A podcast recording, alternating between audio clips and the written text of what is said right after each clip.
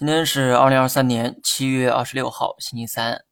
今天上午啊，身体不适，胃肠感冒哈，吃完药睡了一觉，好多了。感谢大家的关心哈，也希望大家能够多注意身体，保住革命的本钱。我要是没记错，今晚大洋彼岸那边将召开一期会议，这一次啊，估计会加息二十五个基点。如果是这样，将符合市场的预期。反观 A 股这边，地产股最近涨势很猛。原因呢，很多人啊也猜到了哈。关于城中村的改造，很大程度上改善了市场的预期，这也是推高股价的主要动力。但我之前的建议啊也很明确哈，做长线千万别去碰地产股，涨到天上你也别碰。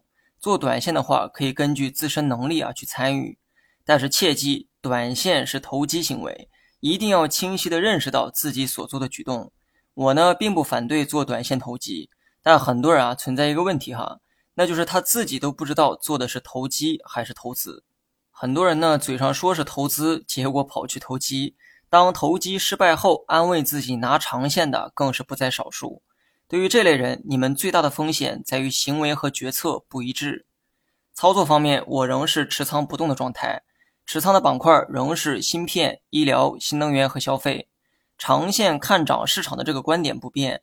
短线的话，可以中性的去看待近期的走势，跌不多，涨不多，将是近期的主旋律。如果有追高进场的短线客，你们呢也可以选择等一等哈，持仓等一等。目前看市场走势啊相对平稳，没有出现破位之前都值得等待，反复交易反而会弄巧成拙。好了，以上全部内容，下期同一时间再见。